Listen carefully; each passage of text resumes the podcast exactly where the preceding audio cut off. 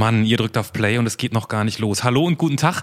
Bevor jetzt gleich die allererste Folge von Der Anruf losgeht, müssen wir, Johannes und Clemens, euch noch ganz kurz was erklären das Prinzip, das hinter der Anruf steht. Wir glauben nämlich, dass jeder, wirklich jeder, eine Geschichte zu erzählen hat. Deshalb reden wir nicht mit Promis oder besonderen Menschen, sondern ganz normale Menschen, so wie du und ich. Und zwar mit völlig wildfremden Menschen. Wie abends an der Bar, wenn man sich kennenlernt, hört man die unfassbarsten Geschichten immer. Die hört ihr heute auch in der ersten Folge bei Dennis. Ähm, netter Kerl, aber nach fünf bis zehn Minuten werdet ihr das Thema Rache hören, was uns, also sowas sowas Absurdes, Perverses habe ich in meinem Leben noch nicht gehört. Das war unfassbar, um es nochmal zu sagen. Ich nehme es einfach weg. Es gibt ein Happy End. Aber, aber wie gesagt, die Stelle, ihr werdet, ihr werdet gleich wissen, worum es geht. Und ihr werdet auch wissen, warum Dennis zu Recht in den Knast gegangen ist und heute auch immer wieder geht und warum das das Beste ist, was ihm jemals passieren konnte. Das nenne ich Teasing. Herzlichen Glückwunsch. Mhm. Also jetzt müsst ihr dranbleiben, oder? Gebt uns mal ein paar Minuten und im Idealfall mögt ihr die ganze Kiste und bleibt bis hinten dran. Würden wir uns sehr, sehr freuen. Ähm, und wenn ihr auch mitmachen wollt, deranrufpodcast.de ist unsere kleine Website. Da findet ihr alle Infos, die ihr braucht, um vielleicht auch irgendwann mit uns zu sprechen. So, Jetzt geht's los. Komm, Clemens bereit für die Premiere? Komm, wir machen. Ich, das, das, okay. das, können wir. Das, ist das einzige Mal hier. Drei. Drei. Zwei. Eins. Ein völlig unbekannter Mensch. Und ein Gespräch über das Leben und den ganzen Rest. Der Anruf. Folge 1. Sprengstoff. Mit Johannes Sassenroth, Clemens Buchholz und mit. Jawohl. Hallo, hier sind ähm, Clemens und Johannes und wir sind total gespannt, wer, wer, wer da ist, wie du heißt. Dennis. Hallo Dennis, willkommen in der Anruf als völlig wildfremder Mensch. Wir kennen dich noch nicht, da geht es uns genauso wie dir, du kennst uns noch nicht. Ähm, aber du hast den Weg zu uns über übers Internet gefunden. Ja, genau, über diese Gruppe von Radio Nukular. Und du hast äh, Bock, mit uns über äh, dein Leben zu sprechen, hoffen wir zumindest. Ja, wenn es da irgendwas Interessantes gibt. Das finden wir jetzt einfach so in der nächsten Pi mal Daumen dreiviertel Stunde raus, würde ich einfach sagen. Und du musst gar keinen Druck spüren, weil jeder, jeder, jeder, der mitmacht, sagt am Anfang, boah, ich weiß gar nicht, was es gibt irgendwie. Und am Ende stellen wir fest, da, da steckt immer ganz schön viel drin in so einem Leben, weil man hat ja schon ein bisschen was erlebt. Ähm, wir sind gespannt auf die Geschichten, die wir, die wir jetzt versuchen rauszufiltern, rauszupressen aus dir. Und bevor wir weiter in den Smalltalk reinkommen, ähm, lernen wir dich kennen mit ein paar Fragen, die wir an dich haben, die du einfach spontan beantwortest. Okay. Der Erstkontakt. Wie alt bist du, Dennis? Äh, 32 noch. 32. Wo wurdest du geboren? In Mannheim. Was ist dein Beruf? Äh, gelernt habe ich mal Bäcker und inzwischen bin ich äh, Schichtleiter bei einer Burger King Filiale. Hast du dich schon mal strafbar gemacht? Ja. Das lassen wir erstmal so stehen. Gibt es einen Menschen, dem du den Tod wünschst? Früher meiner Mutter, jetzt nicht mehr. Gibt es irgendwas in deinem Leben, auf das du richtig stolz bist? Äh, ja, wie ich jetzt dastehe. Warum warst du das letzte Mal in der Kirche? Die Taufe von meinem Patenkind. Die, die wichtigste Frage haben wir uns ja. natürlich für den Schluss aufgehoben, ist, ist klar. Ähm, und die Frage, psychologisch ganz wichtig, lautet: Kennst du einen richtig guten, lustigen Witz? Äh, nichts, was für die Öffentlichkeit zugänglich du, ist. Wir können, wir können das schneiden, wir können das schneiden oder auspiepsen. Wir sind unter uns. Wir, wir hören sonst immer Nein auf diese Frage. Wir sind so froh, dass du schon mal was anderes geantwortet hast. Ja, aber mein, mein Humor besteht mehr aus bösen Bemerkungen, wenn irgendwas passiert. Und nicht ah. aus erzählten Witzen. Den bösesten Humor habe ich mit einem Freund von mir, der sitzt im Rollstuhl nach Motorradunfall. Ja. Und da sind wir dann einkaufen. Der steht an der Kasse vor mir ähm, und ich sage dann irgendwie so zu ihm, hey, du kannst zwar nicht laufen, das heißt aber nicht, dass du mir im Weg rumstehen darfst. Woraufhin er den Kopf einzieht und ruft, nicht wieder schlagen, nicht wieder schlagen. und hinter mir standen zwei Meter Maurer und ich dachte, der bringt mich gleich um. das ist so mein Humor. Okay, verstehe, verstehe, verstehe. Wir gehen direkt dahin, wo es, wir gehen direkt dahin, wo es, wo es blau blinkt, oder? Also Polizei, ähm, äh, da müssen wir sofort nachfragen. Du hast ich wollte dich wissen, also, was ich beim Burger King nicht bestellen darf, aber gut, zur Polizei. das wäre die nächste. Mach, lass uns erst schnell die Polizei, vielleicht hat es ja auch was miteinander zu tun. Lass uns erst schnell die Polizei machen, dann gehen wir zu Burger King. Ähm, du hast dich also schon mal strafbar gemacht. Das interessiert uns natürlich sehr. Ja, mal. Entschuldigung. Meine Mutter hat mich mit, wo ich 16 war, auf die Straße geworfen, weil ihr neuer Freund mich nicht leiden konnte. Mhm. Dann habe ich wirklich am Frankfurter Hauptbahnhof gelebt. Oh, wow. Und ja, irgendwann bist du halt kriminell geworden, weil du ja auch Kohle gebraucht hast. Ich habe dann Sachen bei Ebay verkauft, die es nicht gab. Oder mit EC-Karten eingekauft, die nicht gedeckt waren. So ein Zeug halt. Deine Mutter hat dich rausgeschmissen. Ja, die hat halt einen neuen Freund gehabt und der mochte mich nicht und hat dann wohl anscheinend zu ihr gesagt, so entweder ich gehe oder er geht. Und dann hat deine, du warst gerade in deinem Zimmer und hast Hausaufgaben gemacht, dann kommt deine Mutter rein und sagt, kannst du bitte gehen? Ja, das ist so die harmlose Version. Nee, ich, ich frage tatsächlich Ich- ich- nach, weil ich, ich war gar nicht, ich kann mir gar nicht vorstellen, wie so ein Moment ist. Das ist ja ein ganz furchtbarer Moment, oder? Ja, das ist jetzt halt auch alles schon 16 Jahre her, also. Aber, Naja, aber gut, sowas vergisst man nicht, Ich oder? werde Also, werd auch meinen Teil dazu beigetragen haben, dass wir da so zerstritten waren. Mhm. Aber in meiner Erinnerung war es halt wirklich so, dass sie da, zumal ich auch ganz klar sage, also wenn ich mal ein Kind habe, ganz egal, was das Kind macht, das Kind hat immer den Vorzug. Sah sie halt anders. Hat aber auch inzwischen den Typ geheiratet, also hat sich für sie wohl gelohnt. i- immerhin das. Aber ähm, ich, ich höre raus, die Beziehung zu deiner Mutter war vorher schon nicht die allerbeste.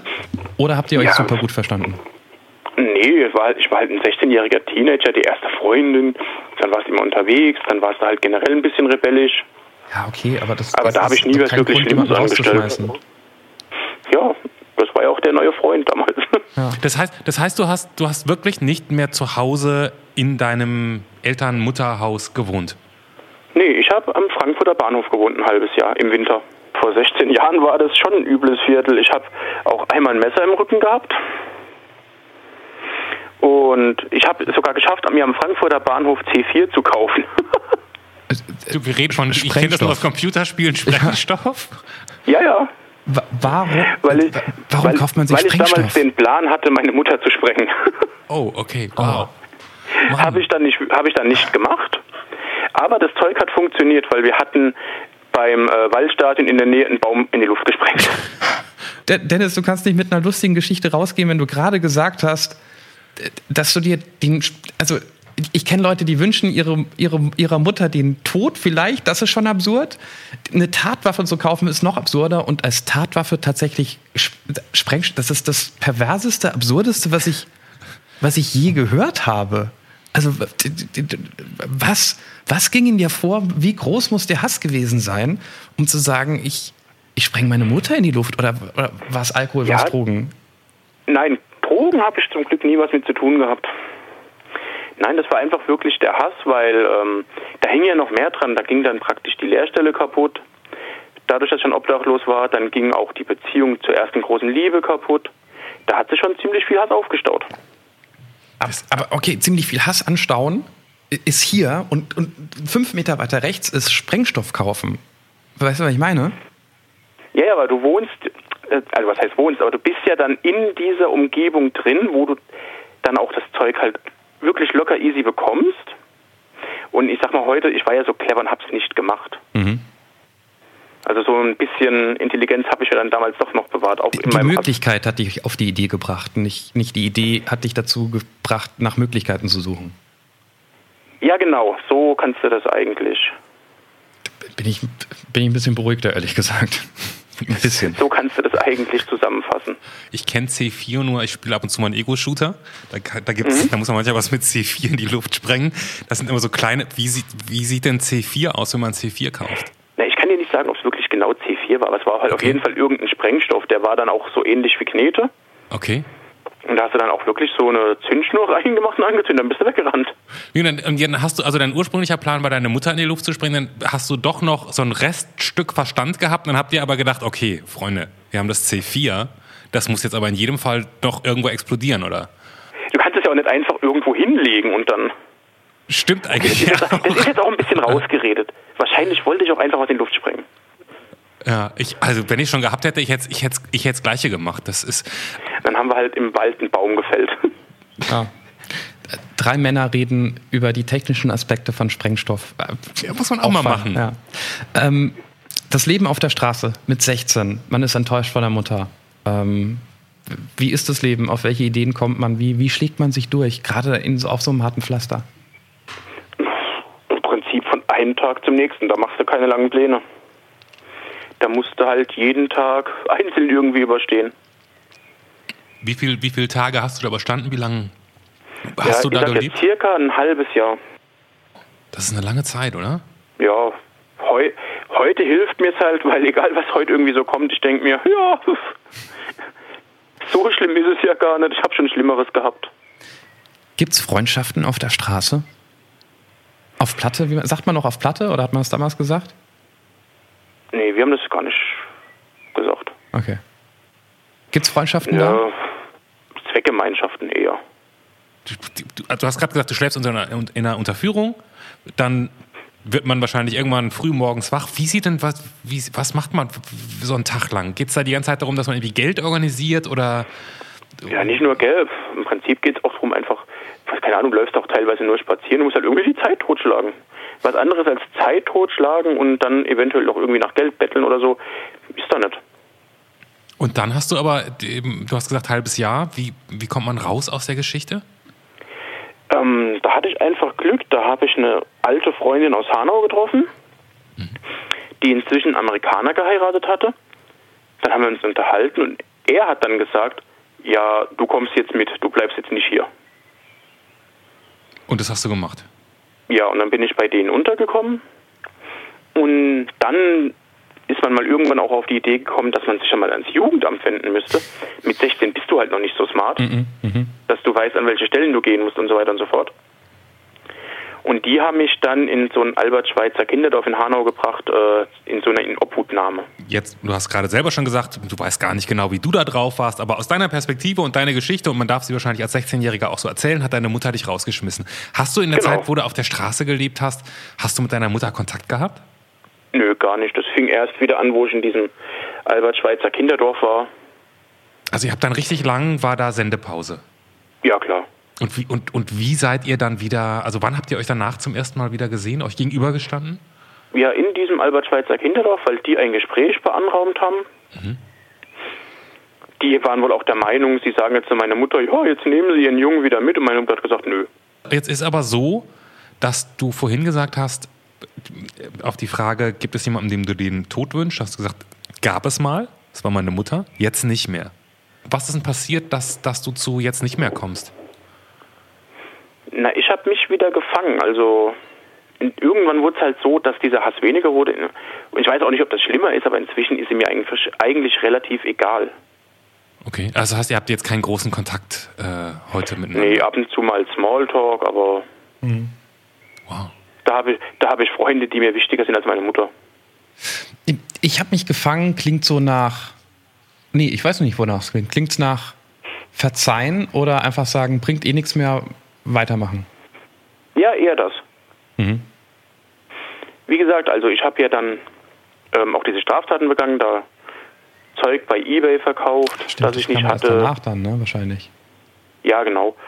Und irgendwann bin ich dafür auch verknackt worden und habe eineinhalb Jahre im äh, Jugendhaft gesessen. Äh, wie alt war ich da? 19? Okay. Also die Straftaten waren früher mit 17, 18, aber das dauerte immer alles relativ lang, bis alles verhandelt wird und ja, und dann hieß es irgendwann so, ja, Sie dürfen, Sie müssen bis zu dem und dem Datum an der JVA erscheinen, sonst stellen wir einen Haftbefehl aus. Also es ist gar nicht so, dass du nach einer Verhandlung direkt abgeführt wirst, außer jetzt dazwischen begehst einen Mord. Ja. Man kann sich's im, im Rahmen einigermaßen aussuchen, ne? So ungefähr. Nee, Rahmen, aber du kriegst einen Brief, finden Sie sich bis zum, keine Ahnung, 1. August da ein. Dann kannst du theoretisch von jetzt bis zum 1. August dahin gehen, ohne dass du ja, dich anmelden musst oder so. Du gehst einfach hin, sagst hier, mein Brief, da bin ich. Okay. Und ich war dann halt auch so clever. Zum einen, ich hatte ja nichts, also weder persönliche Verbindung noch sonst irgendwas. Also habe ich mir gedacht, gut, was soll ich äh, jetzt hier draußen rum? Da kann ich auch in in den Bau gehen, ist auch egal.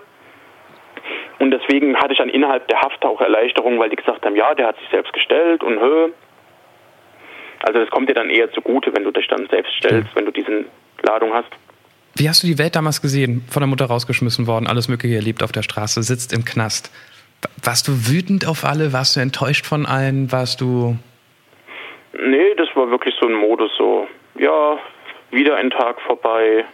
Du denkst auch gar nicht so viel, so viel krass nach im, in der Haft, sondern du bist wirklich dabei, ja, ich muss jetzt den Tag rumkriegen, ich muss jetzt den Tag rumkriegen. Aber irgendwie hat man doch was anderes vom Leben erwartet, als im Knast zu hocken, oder? Ja, ich habe mir halt schon vorgenommen, wenn ich rauskomme, irgendwie gucken, zwecks Ausbildung und so weiter und so fort. Aber du bist dann auch irgendwann in diesem, relativ schnell in diesem Knastalltag drin, dass du dir gar nicht mehr so viel Gedanken um draußen machst, weil du einfach in diesem Tagesrhythmus bist. Mhm. Das ist für mich auch so das größte Problem, was Haftanstalten angeht, weil du ähm, gar nicht wirklich darauf vorbereitet wirst, dass du da irgendwann mal entlassen wirst. Mhm. Es ist eben keine Resozialisierung, oder wie? Nee. Nee. Habe ich jetzt nicht so wahrgenommen. Ja. Das finde ich ja fast noch schlimmer als aktiv die Hoffnung nehmen, wenn man noch nicht mal merkt, dass man in so einen Trott kommt, wo man sich gar keine Hoffnung mehr macht. Oder ist das jetzt sehr negativ von mir gesehen? Ja, weißt du, du unterhältst dich halt mit manchen Leuten und sagst dann, ja. Also es gibt auch viele, die unterhalten sich da drin wirklich und tauschen sich aus, wie sie ihre Straftaten begangen haben, damit sie, wenn sie draußen sind, das dann den anderen nachmachen können. Das gibt es auch. Und bei mir war es halt wirklich so, dass ich gesagt habe, ja, ich will gucken, dass ich eine Ausbildung mache, aber ich wusste ja auch nicht wie, weil für mich war ja klar, wenn ich aus der Haft entlassen werde, dann sitze ich ja wieder auf der Straße, weil mhm. ich ja keine Familie habe, wo ich hingehen konnte. Und, und, deswegen hast du gedacht, du musst sozusagen, du musst anfangen zu planen? Nee, deswegen habe ich halt nicht wirklich geplant. Ja. Weil ich dachte, wenn du auf der Straße sitzt, dann sind deine ganzen Pläne erstmal hinüber. Mhm. War, war Knast dann fast besser als Straße? Ja.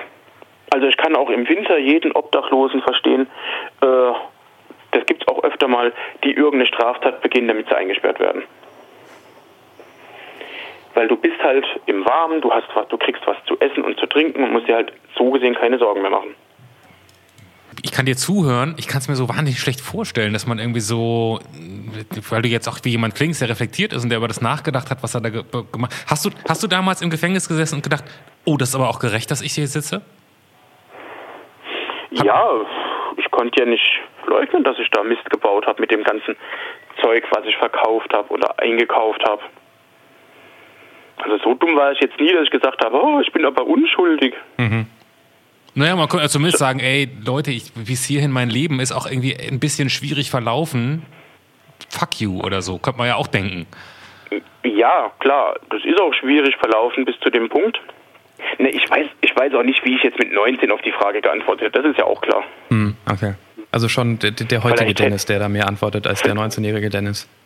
Ja klar, vielleicht hätte ich mit 19 auch gesagt, ja, was hätte ich denn machen sollen? Ich habe auf der Straße und hatte kein Geld und es kann ja auch sein, das weiß ich nicht, wie ich da mit 19 auf die Frage geantwortet hätte. Ihr seid übrigens gerade dran schuld, dass meine Freundin ganz tiefe Einblicke bekommt. Die liegt nämlich hier nebendran und hört da ganz gebannt zu, teilweise mit relativ großen Augen. Aber wir können, wir können leiser reden dir ist schon klar, dass da noch ein paar mehr Leute Einblick kriegen werden, weil das ja ein Podcast-Projekt hier ist, ne? Ja, das macht mir auch nichts. Ich okay. bin ja relativ offen mit dem ganzen Zeug inzwischen. Kommt, jetzt lachen wir schon wieder nach dem ganzen Negativen bisher. Wollen wir, wollen wir vorspulen zu dem Moment im Leben, wo du die Kurve bekommen hast? Irgendwann bist du wahrscheinlich rausgekommen, du bist auf der Straße gelandet. Und, äh, Nein, genau das nicht. Ah. Irgendwann kam die Sozial... Also es gibt ja in der Haft auch Sozialarbeiter. Mhm. Und die kamen dann zu mir irgendwann und hat gesagt, hey, in fünf Monaten kannst du vorzeitig entlassen werden. Du hast aber die und die Voraussetzungen. Du brauchst einen festen Wohnsitz und so. Und dann habe ich ihr gesagt, da können wir es schon vergessen. Ich werde keinen festen Wohnsitz haben. Und sie hat sich dann schlau gemacht und hat gesagt, hier, pass auf, in Reutlingen, das ist in der Nähe von Stuttgart, gibt es einen Verein Hilfe zur Selbsthilfe, der kümmert sich um Haftentlassene. Da könntest du in einer WG wohnen okay, dann war ich schon mal interessiert, weil ein halbes Jahr früher aus der Haft raus ist ja immer gut.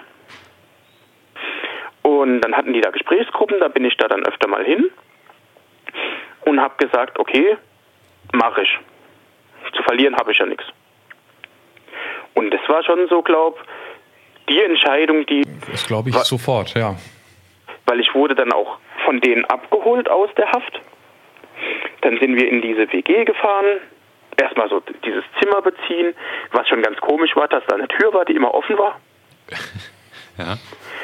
Und ja, und dann am nächsten Tag kam gleich morgens der Sozialarbeiter und hat gesagt, hey, pass auf, wir müssen jetzt zur Stadt fahren, dir einen neuen Ausweis holen, weil deiner ist abgelaufen und dann dich noch arbeitslos melden. Und ich glaube, das sind Sachen, wenn du alleine aus der Haft entlassen wirst, machst du das nicht. Dann bist du erstmal froh, ja, ich bin draußen und jetzt gehe ich erstmal, was weiß ich, saufen, ich gehe jetzt erstmal ins Schwimmbad, irgendwas. Mhm. Und so wurde ich halt dazu angehalten, so ja, wir müssen uns jetzt darum kümmern. Dann habe ich das auch gemacht, dann habe ich noch eine Lehrstelle gefunden zum Bäcker. Ja, und ab da ging es dann eigentlich stetig bergauf. Ich, ich wollte gerade fragen, das klingt so, wie du es erzählst, wie, wie in, einem, in einem Fluss. Auf einmal mit einem Schlag wurde das Leben besser. War es so oder war es vielleicht auch hin und wieder ein Kampf mit Rückschlägen? Weil, Mm, So, so richtig krasse Rückschläge nicht. okay. Was aber auch teilweise wirklich daran liegt, dass ich halt schon generell so bin, so, okay, ich habe mich jetzt dazu entschieden, dann ziehe ich das jetzt auch durch. Und wie kommt man und wie kommt man vom Bäcker zu Burger King? Ähm, ja, mein Ausbildungsbetrieb hat mir irgendwann kein Geld mehr gezahlt, weil er keins hatte, keine Ahnung. Okay. Woraufhin ich ihm gesagt habe, okay, wenn du mir kein Geld gibst, dann komme ich nicht mehr arbeiten. Dann hat er mich fristlos gekündigt, dann war ich arbeitslos und habe dann vom Jobcenter irgendwann bekommen so den Jobvorschlag, ja, geh doch zum Burger King als Kassierer. Dann bin ich dahin und habe gesagt, hey, das ist jetzt nicht so mein Traumjob, aber ich würde hier schon arbeiten, weil es ist besser als Hartz IV und ich kann hier nebenher noch was anderes suchen. Und beim Arbeiten habe ich dann gemerkt, hey, das macht mir Spaß und habe mich jetzt halt dann hochgearbeitet zum, Schicht, zum Schichtleiter. Das heißt, man ist in einer verantwortungsvollen Position und man lebt ganz okay davon. Ja, dann ist jetzt der Zeitpunkt gekommen, an dem du, was Johannes vorhin schon wollte, uns die allergrößten Geheimnisse über Burger King erzählen kannst, die wir noch nie gehört haben. Ist natürlich eine dumme Frage, weil er wäre ja blöd, wenn er sie erzählen würde, ne? Weißt du? Ja, aber es, also man ist doch jetzt erzähl, jetzt sag ihm doch nicht, dass er das nicht machen soll. Wenn das jetzt Dennis sagt, bestell, bestell nie Burger XY, weil da sind die, die Gurken drauf, die übrig geblieben sind oder so. Also würde ich an seiner Stelle nicht sagen. Oder hat Dennis was, was wir wirklich Na, niemals machen sollten bei Burger King? Äh, nein, kannst du so auch nicht sagen. Das größte Problem ist nämlich, äh, dass es keine Restaurants mehr gibt, die Burger King gehören. Das sind alles Franchise-Nehmer. Und wenn du Glück hast, kommst du an Franchise-Nehmer wie unseren, wo alles noch okay ist. Und wenn du Pech hast, kommst, dann so, kommst du bei so einem Franchise-Nehmer rein, wie damals der, der, der diesen Skandal verursacht hatte. Ah, das ist ein paar Jahre her, ne? Ich erinnere mich. Schwach. war da? Weiß ich nicht mehr. Da war doch dieses Team Wallraff und hat dann katastrophale Zustände aufgedeckt. Ach ja, ja gut. Ich, ich glaube, das wirst du bei jeder Imbisskette, die groß genug ist, immer wieder finden, dass es einfach Trottel gibt, die, die auf alles scheißen, was irgendwie Hygienevorschriften sind. Ja, aber das Problem ist halt wirklich, dass halt das alle Restaurants mit reinzieht und wir ja gar nichts dagegen machen konnten, weil wir mit dem ja nichts zu tun haben. Außer das gemeinsame Logo. Dennis, aber komm, komm, erzähl uns irgend, also du hast schon, ne, ich will dich jetzt nicht an Pranger stellen, aber du hast schon keinen Hammerwitz für uns, zumindest keinen, den du hier erzählen wolltest. Irgendein Geheimnis über Burger King, das wir nicht kennen. Gib uns irgendwas. Wir, wir kriegen ab nächste Woche Hotdogs. Oh. Ja, ja. Ist auch wieder Fleisch im, im Brötchen drin. Also so verrückt anders auch nicht. Dennis, ähm, wenn du schon keine Geheimnisse verrätst, verraten wir jetzt auch keine Geheimnisse. Ähm, von wem hier Fragen als nächstes kommen in der nächsten Rubrik? Wir, wir haben festgestellt, es gibt ein paar Fragen, die echt schwer sind. Fremden Menschen zu Okay. stellen, die uns aber trotzdem interessieren. Und ähm, wir dachten uns, wir schützen uns selbst ein bisschen, indem wir diese Fragen einfach nicht selbst stellen, sondern in einen Umschlag stecken. Der unangenehme Umschlag. So kommt nie Genau. raus, kommt die Frage von Clemens, kommt die Frage von mir, von meiner Mutter, von Clemens Psychologen. Ups, jetzt habe ich zu viel verraten. Sie kommen vielleicht auch alle von Johannes. Dennis, wir haben vier Umschläge. Auf einem steht das Wort Karriere, auf dem nächsten steht Macht, auf dem nächsten steht Leben und auf dem letzten steht Sex. Hier, du darfst dir zwei aussuchen, erst einen, dann machen wir den auf und dann den nächsten. Karriere, Macht, Leben oder Sex. Welche ja. dieser, womit möchtest du anfangen? Wen aus deinem Freundeskreis hast du schon mal richtig belogen, Dennis? Äh, außer, außer für Geburtstagsvorbereitungen niemanden. Mein Freundeskreis ist sehr, sehr klein. Dafür sind das aber auch Leute, die ich um 3 Uhr nachts anrufen könnte. Alles andere sind Bekannte. Also mein Freundeskreis lässt sich an zwei Händen abzählen. Warum belügst du die, wenn es um Geburtstagsvorbereitungen geht? Das ist eine Ja, muss sie ja. Also, äh, ich man kann mal fragen, was da geplant ist. Hallo. Ja, Entschuldigung, da belügt, Ja, w- Überraschungsparty, sagst du natürlich nicht. Dem Vater von meinem Patenkind zum Beispiel habe ich zum 40. Geburtstag einen Kuchen gemacht in Form eines Grabsteins mit der Aufschrift 40, dein Leben ist zu Ende. Das konnte ich mir auch nicht vorher sagen. Ne? Okay, verstehe, verstehe. Wir kommen aber zum nächsten Umschlag. Ich sehe schon, ich habe da keinen guten gezogen. Ähm, wir haben Karriere, Macht und Sex noch für dich im Angebot. Dann nehme ich Karriere. Karriere. Den mache ich für dich auf. Achtung.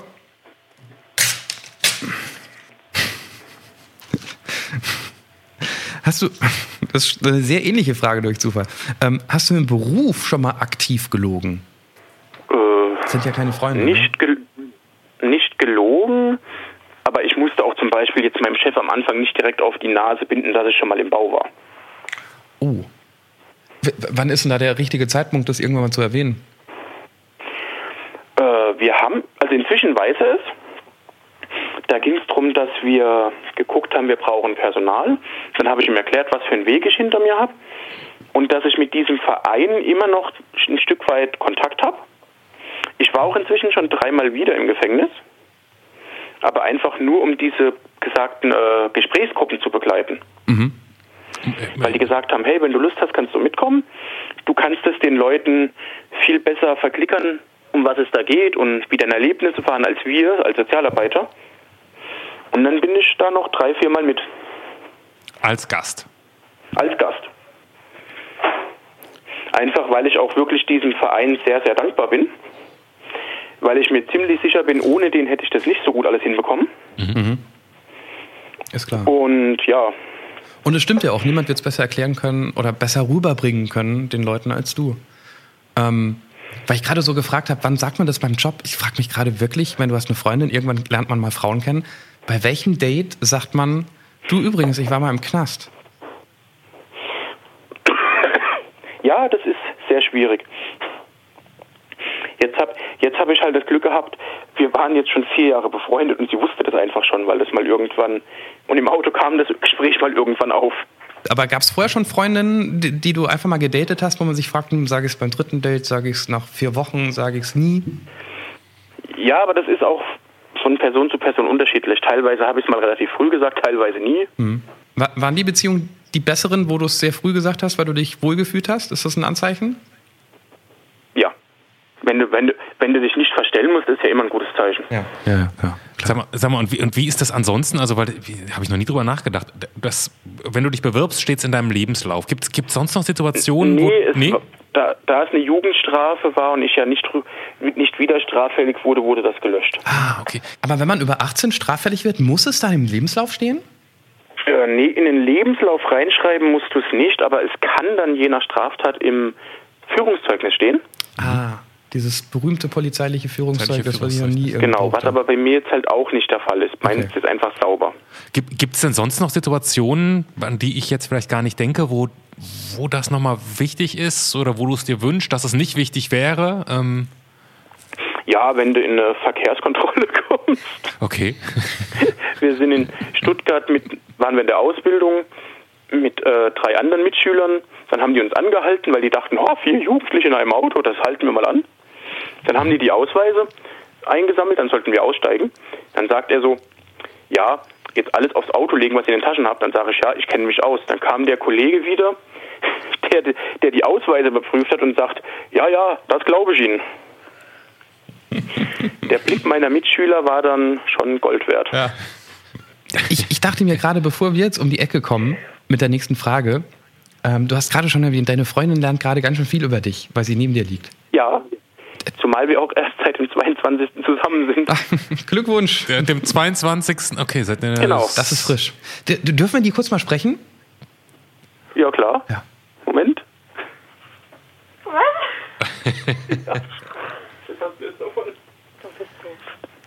Ja, Hallo Freundin von Dennis. Du musst auch gar nicht deinen Namen sagen. D bist du sehr geschockt oder ist noch alles in Ordnung? alles gut. Gibt es irgendetwas, was wir für dich fragen sollen, was du noch nicht gefragt hast und was dich interessiert? Nö, also Ex-Freundin. heute habe ich ein bisschen mehr erfahren als sonst, aber ja. meiste wusste ich ja schon. Oder sollen wir sowas fragen wie, was würdest du nie deiner Freundin sagen? Weißt du, und du sitzt neben dran, verstehst du? Das wäre ein bisschen gemein, oder nicht? Du bist eine gute Freundin, weil du verrätst nichts. Das ist perfekt. Danke, Dennis, Freundin. Genau. Gibst du uns wieder Dennis? Ja. Hallo. Die ist gut. Halt die dir. Ja, bin ich auch dafür. sehr gut. Mir fällt es fast schwer, die nächste ähm, Rubrik anzumoderieren, weil ähm, bisher, äh, bisher waren wir schon immer ganz schön im Ausschlag. Ne? Wir waren nie in der Mitte. Bei dir ist alles, alles eins, da ist nichts null. Ähm, aber, ah, aber wir fragen dennoch mal ein paar Sachen ab ähm, in, in dieser Kategorie, die da heißt. Dein Leben in Superlativen. Und das erste Superlativ, nach dem ich dich frage, Dennis, ist, was war der beste Fehler, den du je gemacht hast? Der beste Fehler, Mhm, Wenn es den gibt. einen Vertrag bei Burger King zu unterschreiben. Was war der krasseste Ausraster, den du jemals hattest? Mal abgesehen davon, dass vier Gurkenscheiben statt drei drauf waren auf dem. Das Burger. war wo. Nee, das war wohl, als unsere Auszubildende vor drei Jahren gestorben ist. Das, also das war kein Ausraster, sondern eher ein Zusammenbruch. Was war der beste Trip, Trip im Sinne von Reisen deines Lebens?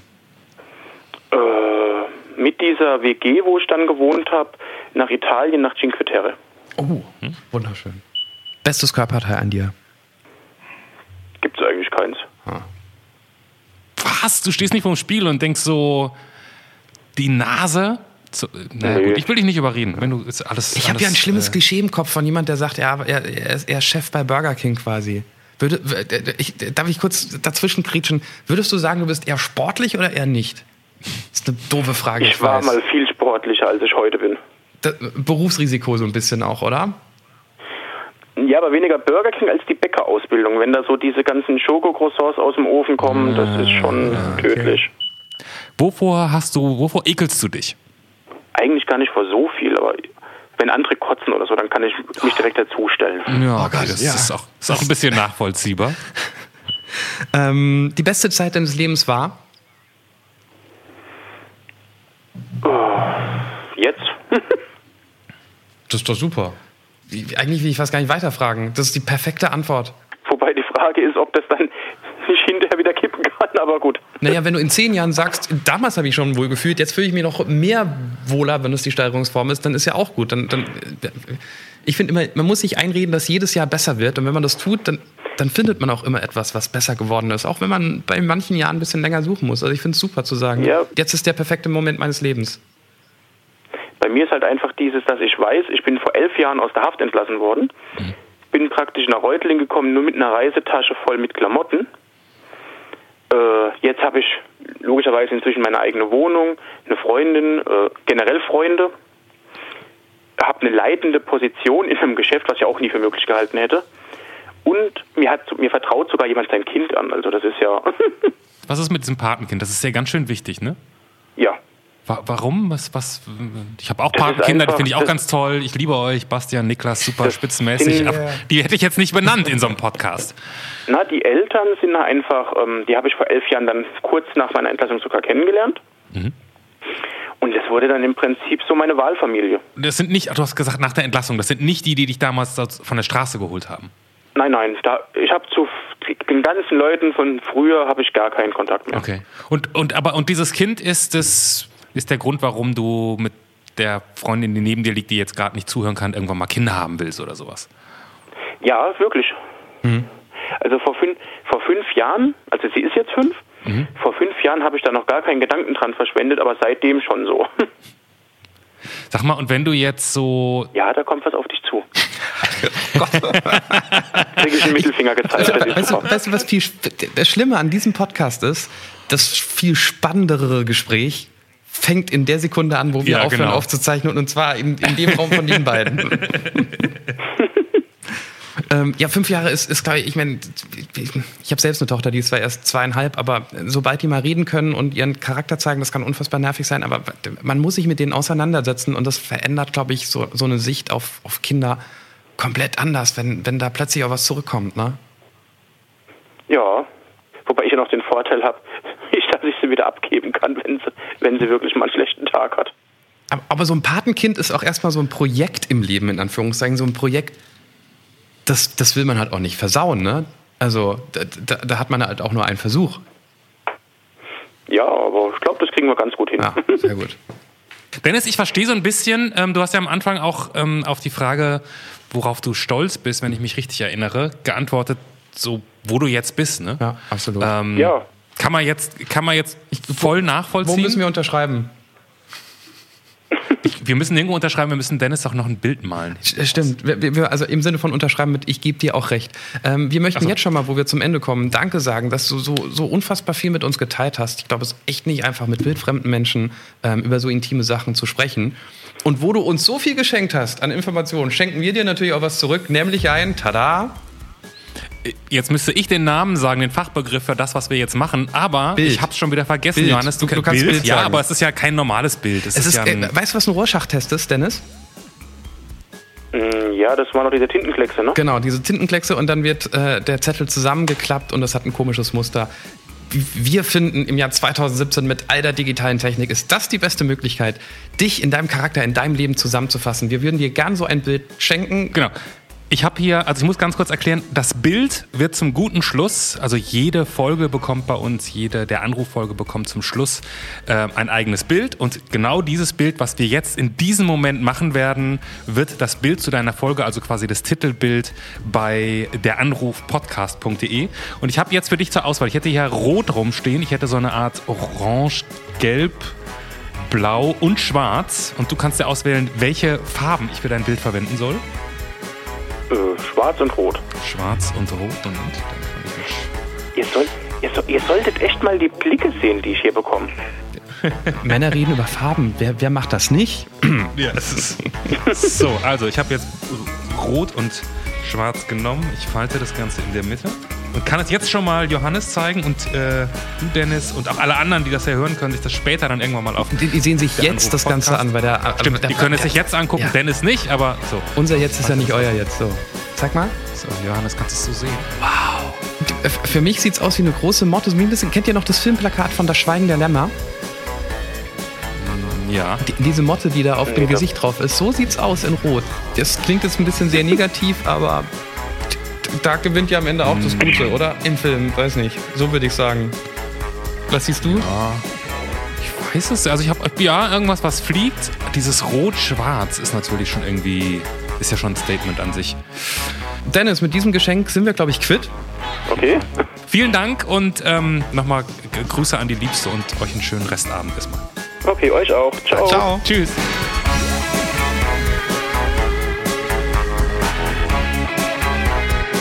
Das war Der Anruf. Von und mit Clemens Buchholz und Johannes Sassenroth. Technische Unterstützung Andreas Deile. Die Stimme im Layout, also ich, Andrea Losleben. Für mehr Infos und Mitmachen der Anruf podcast.de.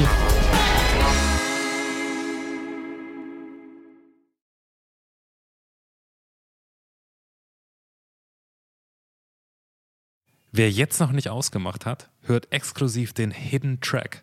Ja, falls, falls ihr nicht mehr wisst, was das, was das ist, ist nicht so schön. Hier ist der Hidden Track von der Anruf Folge 1, quasi die Aftershow-Party. Wir wollten eben noch kurz zwei, drei Sachen loswerden. Dass wir uns erstens tierisch freuen, dass ihr scheinbar das hier noch hört, weil dann hat euch Dennis genauso gepackt wie uns. Das finden wir toll. Und dass es natürlich nächste Woche äh, die nächste Ausgabe von der Anruf gibt. Also gerne Mhm. bei iTunes abonnieren. Ähm, wir betteln jetzt nicht um Sterne, könnt uns aber natürlich Nee. trotzdem fünf Sterne geben. Ähm, und äh, dann haben wir eigentlich vor, das jede Woche weiterzumachen. Wenn ihr Bock habt, äh, seid dabei, freuen wir uns sehr. Eben über deranrufpodcast.de anmelden, das ist unsere Seite, www.deranrufpodcast.de. Ähm, dadurch, dass wir einfach mit wildfremden Menschen sprechen wollen, ist es verdammt wichtig, dass wir eben nicht Mama anrufen oder unsere Freundin, sondern euch oder eure Freunde. Also meldet euch über deranrufpodcast.de oder teilt gerne die ganze Geschichte bei Facebook und Co., dass wildfremde Menschen auf uns aufmerksam werden. Wir freuen uns auf nächste Woche. Bis dahin. Tschüss. Tschüss.